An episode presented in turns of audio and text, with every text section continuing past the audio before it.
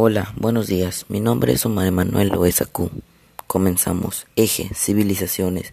Tema, los reinos indígenas. Nombre de la tarea, la Triple Alianza y los señoríos independientes. Números de la tarea 1. Aprendizaje esperado. Identificarás algunos reinos indígenas en víspera de la conquista. Empezamos. ¿Por qué Tenochtitlán salió con otros señoríos del lago de Texcoco? Para liberarse del dominio escapotzalco, pocos pueblos lograron resistir, los purepechas, los yopes, los tlaxcaltecos y pocos señoríos mixtecos. ¿Por qué Tenochtitlán se volvió el señorío más dominante de la Triple Alianza?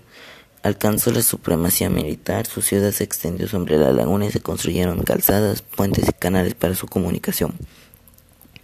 ¿Por qué los mexicas fueron odiados por sus señoríos sometidos por ser pobres? ¿Qué señoríos lograron mantenerse independientes del poder mexica? Tlaxcala, Michoacán, Puebla, Mestitlán y Purepechas.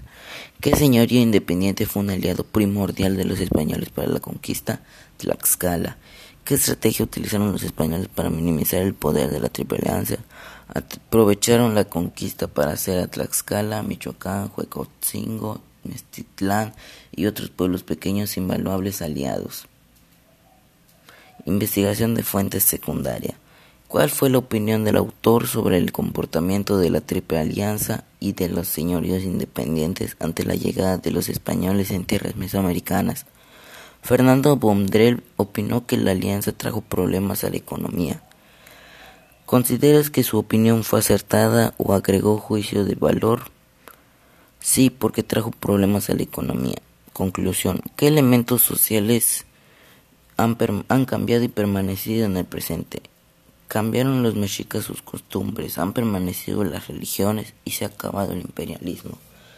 ¿Qué solución propondrías ante la invasión extranjera en nuestro país estando en un contexto de alianza y enemistades entre todos los estados de México? Que nos ayudáramos entre todos y así poder derrotar a los españoles.